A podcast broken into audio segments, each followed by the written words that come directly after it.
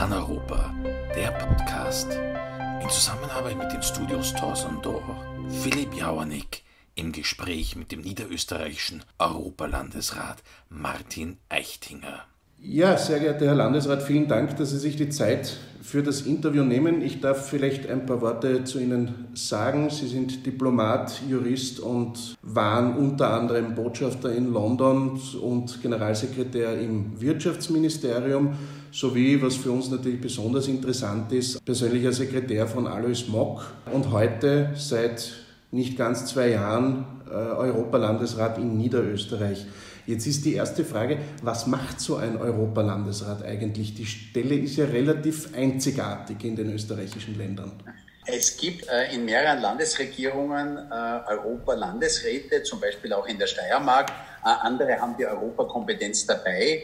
Ähm, die Frau Landeshauptfrau hat mir diese Kompetenz äh, im äh, März 2018 übertragen. Das heißt, jetzt sind es dann bald zweieinhalb Jahre, dass ich Landesrat für Niederösterreich sein darf. Ich kam äh, wie Sie richtig gesagt haben, aus London zurück als österreichischer Botschafter im Vereinigten Königreich.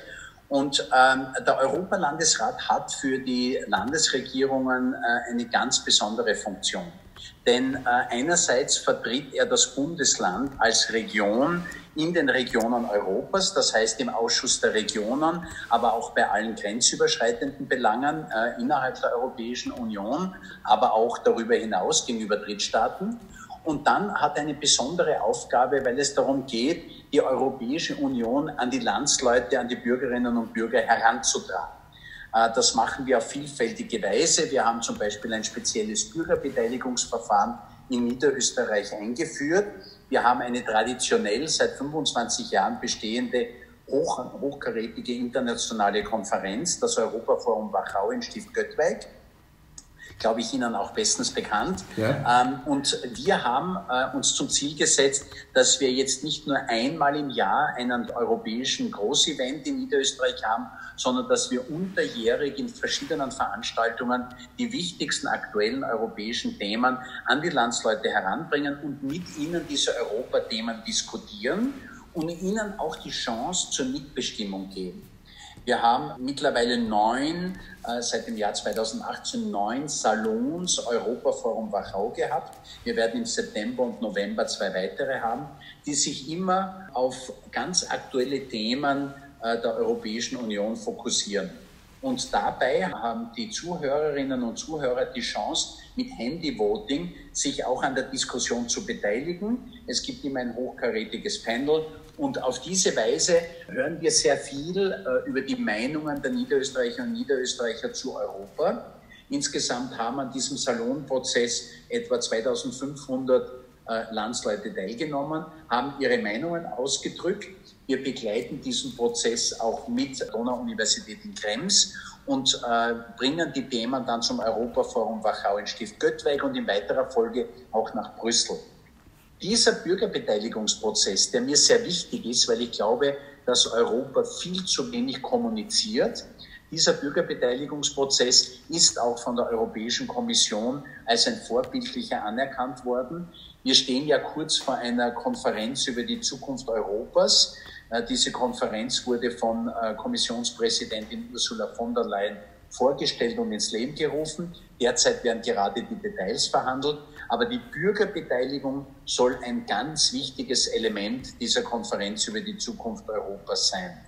Und für mich ist das ganz wichtig, denn ich glaube, dass Europa viel zu wenig seine Erfolge kommuniziert. Wir müssen viel mehr die Erfolge nach außen tragen, äh, den Bürgerinnen und Bürgern sagen, was Europa für sie konkret bedeutet und gebracht hat, sowohl für Städte als auch für die kleinsten Gemeinden. Da ist viel, was, man von, was wir von Europa profitiert haben und noch profitieren werden. Und daher ist es mir wichtig, äh, als Europalandesrat diese Kommunikation offen zu halten und die Bürger mitzunehmen, wenn es um die großen Fragen Europas geht. Was würden Sie denn sagen, weil wir jetzt natürlich über das Bundesland sprechen, wo liegen denn die konkreten Profite in Niederösterreich für den einzelnen Bürger, Bürgerin des Landes? Äh, wir bemühen uns zurzeit, dass wir die Möglichkeiten, die die Europäische Union offeriert, hier bekannt machen. Ich gebe Ihnen einige Beispiele. Wir haben derzeit laufen einen Fördercall, eine, einen Aufruf für ein Programm, das Gemeinden und Städte Netzwerke und Partnerschaften innerhalb der Europäischen Union gründen. Das wird von der Europäischen Union finanziert im Rahmen des Programms Europa der Bürgerinnen und Bürger. Äh, wir bemühen uns darum, viele Gemeinden und Städte in Niederösterreich dafür zu begeistern, weil da sehr viel EU-Fördergeld zu bekommen ist. Wir, haben, äh, wir waren von allen Bundesländern das erfolgreichste, wenn es darum gegangen ist, sich zu bewerben für EU-Förderungen für ein gratis WLAN in den Gemeinden und Städten. Das ist das Programm Wi-Fi for EU, wo man 15.000 Euro von der EU bekommt, um einen WLAN-Hotspot in der Gemeinde einzurichten. Wir haben mittlerweile fast 120 niederösterreichische Gemeinden, die von diesem Programm profitiert haben. Wir bemühen uns, sie auf diese Programme aufmerksam zu machen. Wir unterstützen massiv zum Beispiel das Austauschprogramm Erasmus Plus, wo wir erfreulicherweise allein letztes Jahr 2450 niederösterreichische Jugendliche bei diesem Austauschprogramm dabei gehabt haben. Schülerinnen und Schüler, Lehrlinge, Studierende. Alle diese Dinge äh, zeigen wir, dass, sie, dass also die EU auch für jeden Einzelnen einen großen Profit bringen kann. Wenn Sie mich fragen, was Niederösterreich als Bundesland über die Jahre profitiert hat, dann sage ich nur zwei Zahlen. Wir haben seit äh, dem Beitritt Österreichs zur Europäischen Union vor genau 25 Jahren in Niederösterreich 11 Milliarden Euro an Agrar- und Regionalförderungen erhalten.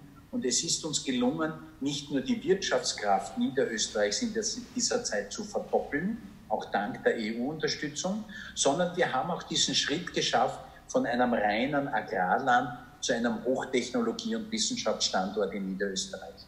Also Niederösterreich ist sicher einer der großen Profiteure des EU-Beitritts und der Europäischen Union. Sie haben eingangs erwähnt, dass Sie äh, natürlich auch für die Außenbeziehungen des Bundeslandes ein Stück weit zuständig sind als Europalandesort.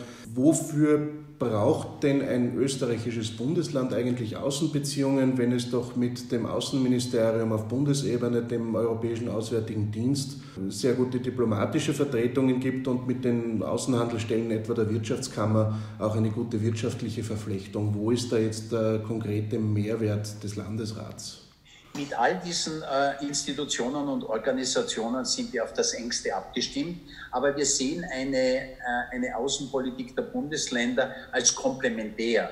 Denn worum geht es? Wir haben natürlich grenzüberschreitend die engsten Beziehungen zu unseren unmittelbaren Nachbarn. Das sind in unserem Fall drei Kreise in der Tschechischen Republik, Südböhmen, Vysočina, Südmähren, aber auch zwei Kreise in der Slowakischen Republik, in der Slowakei, der Kreis Trnava und der Kreis Bratislava. Mit all diesen pflegen wir eine ganz enge Kooperation, die wir natürlich sehr gut ergänzend gestalten können zu all dem, was auf der Bundesebene passiert. Und wenn Sie die Wirtschaft angesprochen haben, ja, äh, das Netz der Wirtschaftsdelegationen der, äh, der Wirtschaftskammer Österreich ist ein exzellentes. Aber natürlich haben wir als Niederösterreich ganz bestimmte äh, Zielmärkte und Exportmärkte, die wir verstärkt bearbeiten, wo wir dann immer auch Unterstützung äh, der Wirtschaftsdelegationen im Ausland haben, aber wo wir doch äh, ein ganz spezielles Bundesländerinteresse haben. So sind wir zum Beispiel letztes Jahr mit der Frau Landeshauptfrau in unserer Partnerprovinz Zhejiang in China gewesen, haben dort ein neues Wirtschaftsabkommen unterschrieben und auch viele Universitätskooperationen. Und das sind eben dann die Schwerpunkte einer Außen- und Wirtschaftsaußenpolitik eines Bundeslandes. Sie haben auch den Ausschuss der Regionen erwähnt, der eine Institution in Brüssel ist, dort aber über keine Legislativkompetenz verfügt und in Brüssel immer wieder mit ein paar Fragezeichen, äh, würde ich sagen, äh, tituliert wird, weil nicht ganz klar ist, wo jetzt der konkrete Nutzen oder Mehrwert ist. Ähm, Im Gesetzgebungsprozess muss der ADR nicht unbedingt berücksichtigt werden.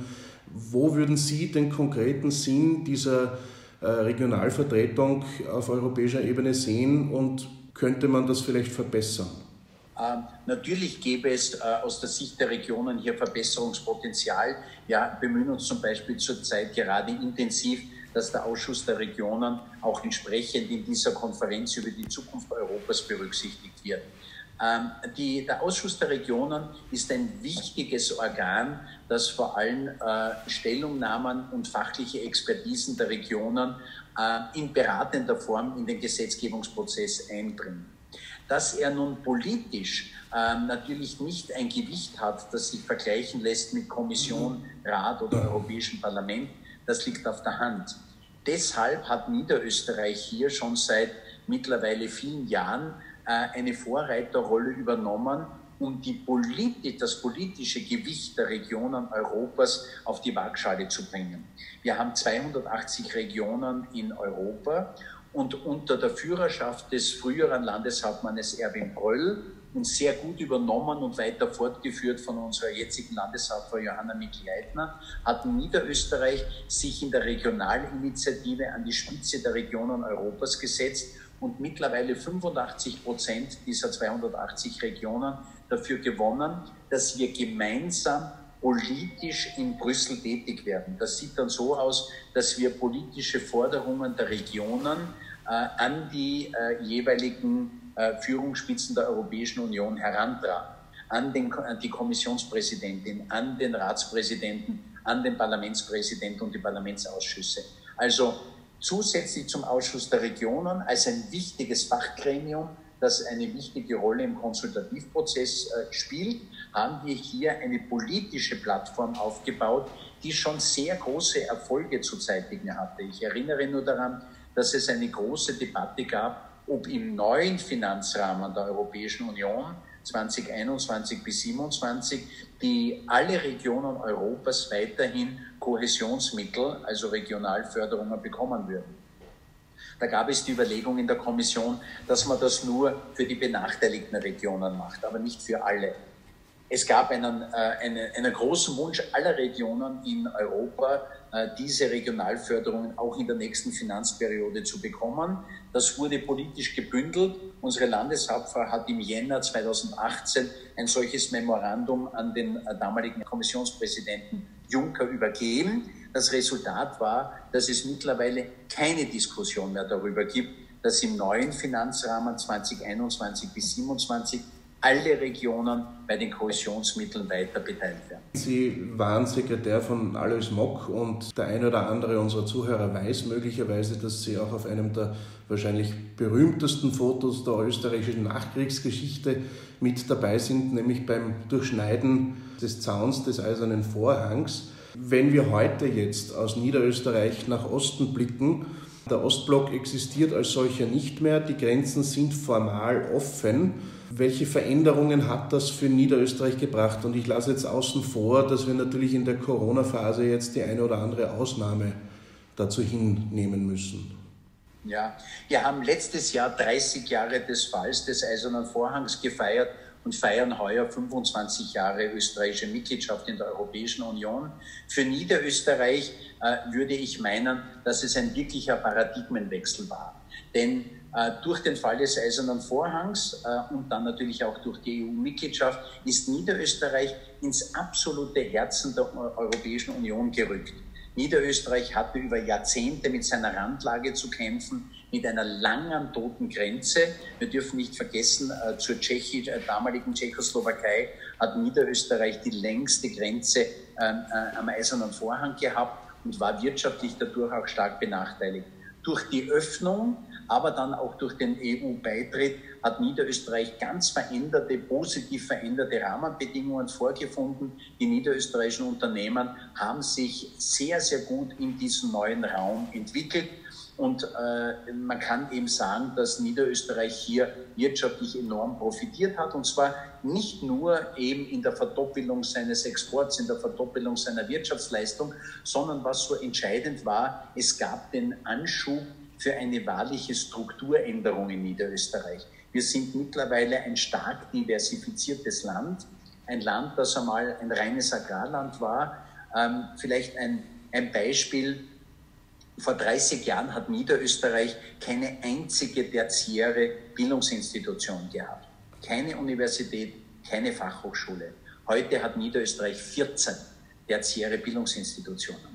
Das ist äh, symptomatisch zu sehen für diesen großen Strukturwandel, den Niederösterreich durchgemacht hat. mittlerweile mit dem IST in Cooking äh, das Exzellenzforschungsinstitut Europas hat, hier nachgebaut dem Weizmann-Institut in Israel, ein Institut, das im vergangenen Jahr auf die Forscheranzahl bezogen mehr europäische Forschungsförderung bekommen hat als Oxford oder Cambridge, vielleicht zu wenig bekannt in Österreich oder auch unser großes äh, Strahlentherapiezentrum, Teilchenbehandlung, Protonenbehandlung äh, Metaustron in Wiener Neustadt. Niederösterreich ist im Bereich der Wissenschaft und Forschung ganz an die Spitze gerückt und hat diesen Strukturwandel auch in ganz besonderem Maße der Mitgliedschaft in der Europäischen Union zu verdanken. Ich darf an der Stelle aber trotzdem ganz kurz nachhaken, wie, wie offen sind die Grenzen denn aus Ihrer Sicht heute wirklich? Äh, zur Slowakei gibt es gerade aus Niederösterreich nur sehr wenige Grenzübergänge und die Verkehrsinfrastruktur ist teilweise immer noch so, dass man, wenn man jetzt in der Ostregion rund um Wien herum sitzt, die Slowakei, die näher liegt als Salzburg geografisch, aber dennoch als wesentlich weiter entfernt empfindet. Inwieweit ist die Europäisierung da wirklich angekommen? Woran scheitert es? Äh, wir haben sicher einen Aufholbedarf. Wir haben in den letzten Jahren allerdings äh, große, sehr, sehr gute Schritte zu einer noch engeren Anbindung unternommen. Viele Projekte liegen auf dem Tisch. Ich darf sagen, dass wir gegenüber der Tschechischen Republik mit der Vielzahl an Grenzübergängen, die man ja heute Gott sei Dank gar nicht mehr merkt, Ausnahme waren äh, die Corona-Zeiten, ähm, dass wir hier äh, genügend Grenzübergänge mit der Tschechischen Republik haben, äh, die wir von österreichischer Seite auch weitgehend auch schon an ein, ein hochrangiges Straßennetz angeschlossen haben, wo uns allerdings zum Teil die Anschlussstücke auch zur Tschechischen Republik fehlen, weil die Tschechen hier an manchen Orten noch nicht so weit sind.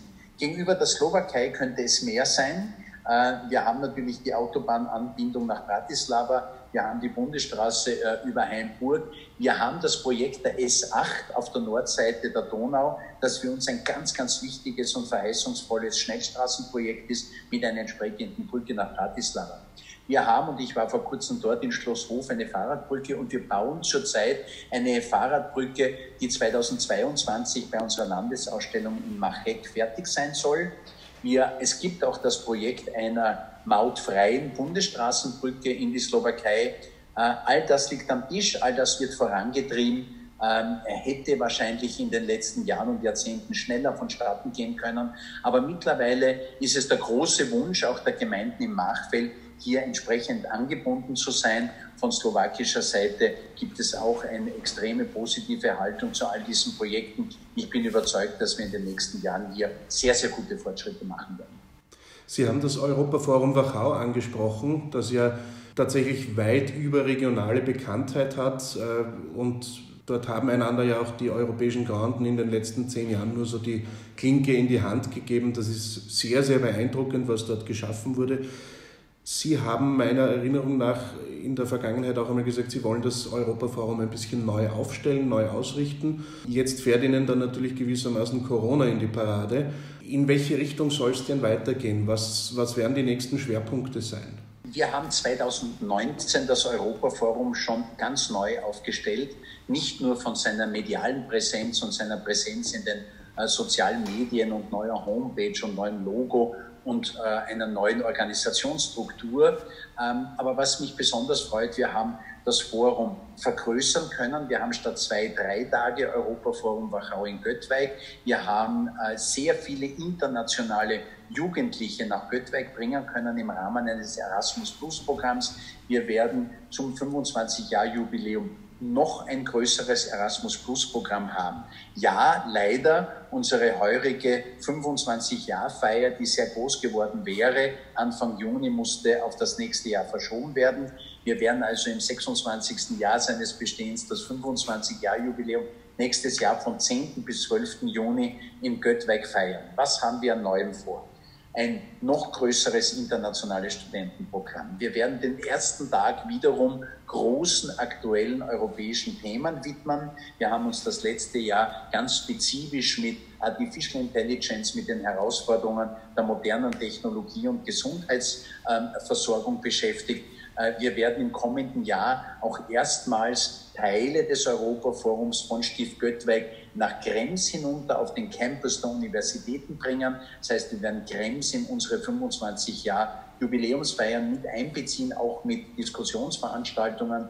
Äh, wir werden ähm, aus Anlass des 25-Jahr-Jubiläums eine Festschrift herausbringen, viele ehemalige Teilnehmer zu Wort kommen lassen.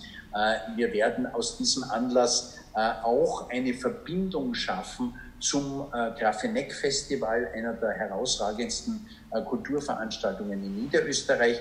Datumsmäßig ist es abgestimmt mit der Sommergala in Grafeneck und ich darf ja für Niederösterreich auch im Vorstand des Europäischen Jugendorchesters sitzen, des EUYO, des European Youth Orchestras, das immer Residenzorchester in Grafeneck ist. Wir werden auf die Weise auch das Europäische Unionsjugendorchester in die Feierlichkeiten von Grafeneck mit einbeziehen. Und wir wissen, dass wir hochrangige internationale Besucher aus Anlass des Jubiläums erwarten dürfen. Ein großes Interesse auch seitens der Europäischen Union. Wir werden zum Beispiel einen Arbeitskreis widmen den Modellen der Bürgerbeteiligung, wo wir ja mit den Salons, wie ich vorhin beschrieben habe, ein herausragendes Beispiel haben.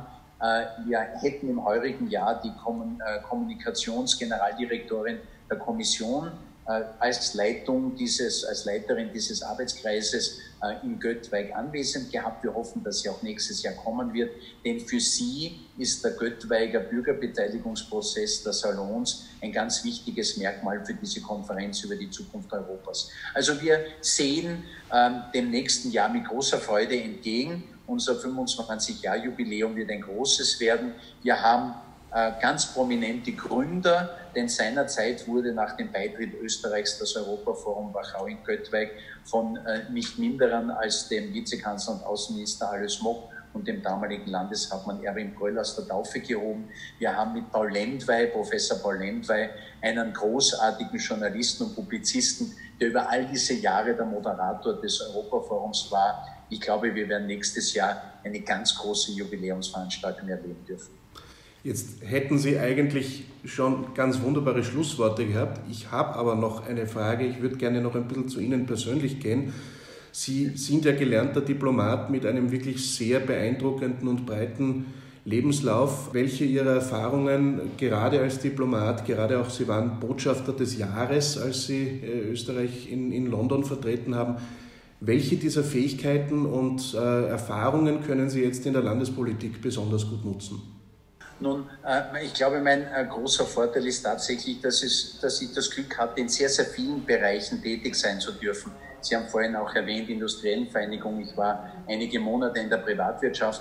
Äh, all das hilft sehr in beiden Berufen, sowohl als Diplomat als auch als Landesrat und Politiker.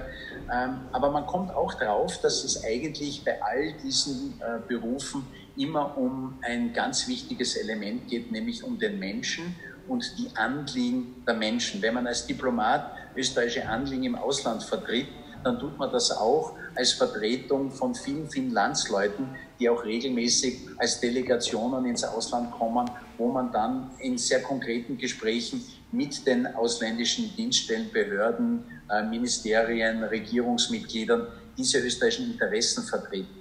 Als Landesregierungsmitglied und als Politiker bin ich auch ein Interessensvertreter der Bürgerinnen und Bürger Niederösterreichs, habe unglaublich viel Kontakt mit den Landsleuten, bemühe mich, diese, die Wünsche und Anliegen der Landsleute bestmöglich zu vertreten, nämlich sowohl was meine äh, wenn ich jetzt sagen darf, innenpolitischen äh, Kompetenzen betrifft, den Arbeitsmarkt, den Wohnbau, Gesundheit, wo ich Vorsitzender des Niederösterreichischen Gesundheits- und Sozialfonds bin, oder auch so schöne Themen wie die Gesundheitsvorsorge tut gut oder das ökologische Garteln, Natur im Garten, aber daneben eben auch die Vertretung der niederösterreichischen Interessen in der Europäischen Union und international. Aber dieses Anliegen der Menschen vertreten, das zeichnet eigentlich beide Berufe aus und so habe ich von dem einen sehr viel für den anderen profitiert. Wir haben heute jetzt die Europäische Union schon im einen oder anderen Kontext erwähnt. Sie kennen das Werk sehr gut, Sie sind gut eingearbeitet. Worüber wir uns alle einig sein, können in auch gerade in Österreich, ist, dass die Europäische Union in der jetzigen Form möglicherweise noch nicht ganz perfekt ist, um es vorsichtig auszudrücken. Was würden Sie denn ändern? Ich komme gerade von einer Ausstellungseröffnung einer französischen Fotoausstellung in Baden bei Wien, äh, La Gassier, und habe dort äh, mit dem französischen Botschafter genau über das gesprochen. Ich glaube wirklich sagen zu können, dass die Europäische Union aus jeder Krise äh, stärker hervorgegangen ist, dass die Europäische Union aus jeder Krise gelernt hat. Und das ist jetzt auch unser wichtiger Auftrag. Lessons learned. Wie gehen wir mit der Krise in der Zukunft um, auch für den Fall, dass es eine zweite Welle gibt? Äh, was muss die Europäische Union in Bezug auf Autarkie in der Selbstversorgung, das berühmte Wort Resilienz. Wie kann die Europäische Union in einer künftigen Krise aus eigenem Bestehen und nicht zum Beispiel auf Produktionsketten und internationale Märkte angewiesen zu sein bei jenen Produkten, die zur Bekämpfung einer Pandemie zum Beispiel von größter Bedeutung sind. Die Konferenz über die Zukunft Europas gibt eine Chance, unter großer Beteiligung der europäischen Bürgerinnen und Bürger die neue Ziele für die Europäische Union zu definieren. Wir wissen, dass in vielen Bereichen die Herausforderungen von heute, ich spreche von der Klima, äh, von den, vom Klimaschutz und Umweltschutz, ich spreche von der Migrationskrise, dass wir in vielen Bereichen die Herausforderungen nur gemeinsam in Europa lösen können. Und da bietet diese Konferenz über die Zukunft Europas die Chance, diese Neuausrichtung der EU durchzuführen. Aber kurz- und mittelfristiger müssen wir daran arbeiten, dass wir in Zeiten der Krise wie der jetzigen Pandemie als Europa effizienter, schlagkräftiger und auch international wettbewerbsfähiger werden. Ich komme damit schon zu meiner Abschlussfrage und die meine ich bewusst nicht politisch, äh, juristisch, technokratisch, sondern ganz vom, vom Herzen weggesprochen. Was bedeutet für Sie persönlich Europa? Für mich ist äh, Europa seit je eine große Faszination. Äh, ganz besonders, weil ich in der Nähe von Alois Mock arbeiten durfte, vier Jahre lang als sein persönlicher Sekretär. Jemand, der so unglaublich von dieser europäischen Vision getragen war, der sich auch bewusst war, dass Europa nur funktionieren kann, wenn es nicht nur Westeuropa ist, sondern auch alle osteuropäischen Staaten hier gemeinsam in der Europäischen Union diesen Kontinent voranbringen. Im Wunsch, den Frieden zu sichern, den Wohlstand zu sichern und Europa gemeinsam zu entwickeln. Persönlich begeistert mich am allermeisten, weil ich ein großer Freund von Kunst und Kultur, aber auch von Sprachen bin, die unglaubliche Vielfalt, die wir in Europa haben. Das, äh, das Motto der Europäischen Union, Unity in Diversity, Unified in Diversity, ist ein ganz ein wichtiges. Wir haben mit den vielen Sprachen und Kulturen einen unglaublichen Schatz der Kreativität, den kein anderer Kontinent in diesem Maße kennt. Und das begeistert mich. Das ist auch, dass ich neben meiner Identität als, ich sage jetzt einmal Berchtesdorf und Niederösterreicher, neben meiner Identität als Österreicher und ich glaube, sagen zu dürfen, auch als, als ein, ein überzeugter Patriot, eine ganz große europäische Identität empfinde. Ich fühle mich unseren europäischen Mitbürgerinnen und Mitbürgern in dieser Europäischen Union unglaublich verbunden und glaube, dass wir gemeinsam in der Zukunft wirklich die Europäische Union zu äh, einer noch größeren Höhe führen können. Das war Paneuropa, der Podcast. Philipp Jauernick im Gespräch mit dem niederösterreichischen Europalandesrat Martin Eichtinger. Eine Produktion der Studios Tors und Dor Brüssel. Technische Direktion Dieter Grohmann.